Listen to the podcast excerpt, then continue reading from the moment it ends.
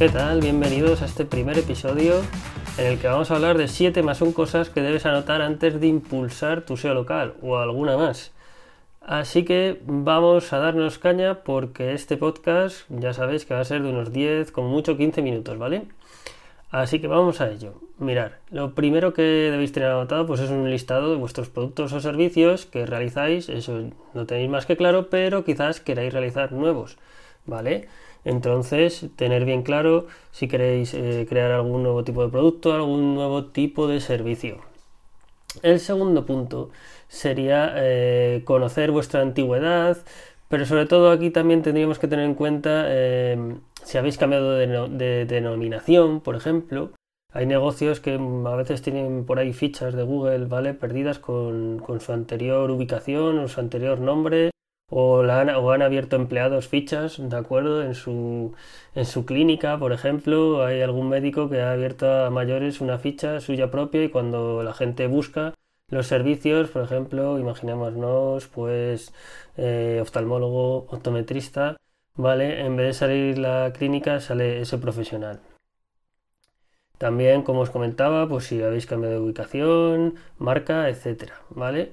En el tercer punto tenemos eh, una web, eh, ya tienes una web, tenías una web, mm, tienes datos de, la web eh, en Analytics, Data Studio, has tenido configurado bien pues todo este tema de obtención de datos, Vale, esto es importante también porque ahí tendremos eh, información sobre el tráfico que te llega, cómo te llega, eh, y segmentos, quizás si tienes creados, incluso objetivos, ¿vale? Un montón de aspectos que pueden venir muy bien antes de empezar a impulsar tu SEO local. En el puesto número 4 tenemos quiénes son tus competidores. Eh, ojo porque aquí a lo mejor ves los que son directos, pero no tanto los que son indirectos, ¿vale? Eh, y luego son los mismos competidores en Internet. Ya sabéis que el 50% de los negocios actualmente pues todavía no saben dónde se está jugando la partida y muchos no están en Internet o no se están posicionando bien, no están optimizando el posicionamiento, ¿vale? Entonces tendremos que eh, conocer los competidores y si no investigar también a nivel online quiénes son. Ojo a los indirectos porque a lo mejor tú tienes un producto que vendes pero cuando la gente busca en Google le salta Amazon, le salta Leroy Merlin, le salta el corte inglés. Y también, ojo, porque puede haber productos sustitutivos, ¿vale? El típico ejemplo que se pone de toda la vida, ¿vale? incluso en la universidad es la mantequilla y la margarita, por ejemplo, ¿vale? O, por ejemplo, eh, también eh, las clases extraescolares con ir, por ejemplo, a pues a otro tipo de actividad eh, de los niños cuando salen del colegio, ¿vale? Mm, al final mm, hay competidores directos e indirectos. En el quinto punto tenemos las redes sociales.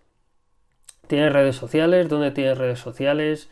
Tienes información de, qué red social eh, funciona mejor para tu negocio pues esto también tendrías que anotarlo y si bien si vienes ya con, ello estudiado, sabido, pues es muchísimo mejor. ¿Vale? En el sexto punto, tienes el horario bien establecido. Eh, hemos visto, conocido últimamente que eh, hay mucha gente que llega a un negocio local. Eh, hay clientes que llegan a un negocio local antes del horario de apertura o después del horario de cierre. ¿Por qué? Porque no está bien establecido en la ficha de Google My Business, ¿vale? Entonces, esto es importante, también festivo, si tienes algún festivo, etcétera.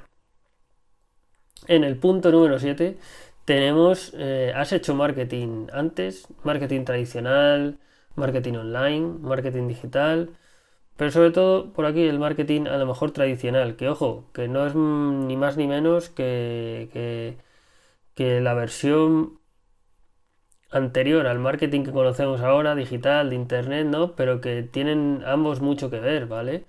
Comportamiento del consumidor, em, tipos de producto, todo. O sea, al final está todo muy ligado. El marketing online digital es una versión moderna del marketing antiguo, el marketing tradicional de toda la vida y podemos obtener datos muy, muy interesantes de, de él, ¿vale?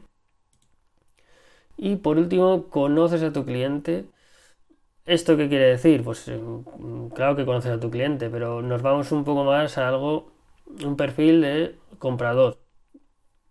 Tienen tus mejores compradores o los compradores que, que, te vienen mejor para porque tienes eh, le sacas mayor rendimiento, eh, te gusta trabajar más con ellos, por el motivo que sea.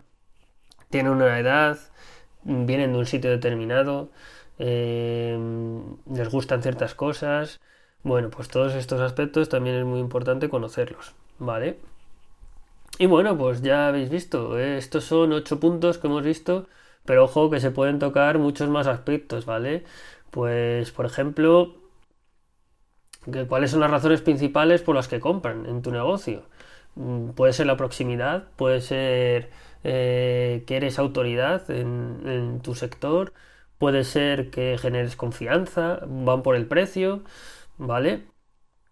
Y luego, por ejemplo, eh, si buscan en internet tu negocio productos, eh, ¿qué palabras utilizarían para encontrarte? sabes qué palabras utilizarían, sabes qué palabras utilizan, eh, tienes ya datos a lo mejor de la ficha de Google My Business, ¿vale? Mm, luego también sería bueno, pues si tienes muchos productos y los puedes diferenciar por categorías, ¿vale? Esto también vendría bien conocerlo. Y bueno, si, si tienes para reservar cita en tu web, en tu negocio, eh, si atiendes a domicilio, si pueden pasar a recoger, bueno, una serie de aspectos que es muy importante saber. ¿Por qué? Porque nos van a ayudar para trasladarlo a la ficha Google My Business, a la web.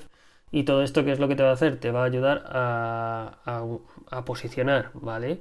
Esto te va a ayudar a posicionar porque se va a trabajar sobre ellos. Son aspectos sobre los que se van a trabajar tanto técnicamente como en creación de contenidos, etcétera, ¿vale?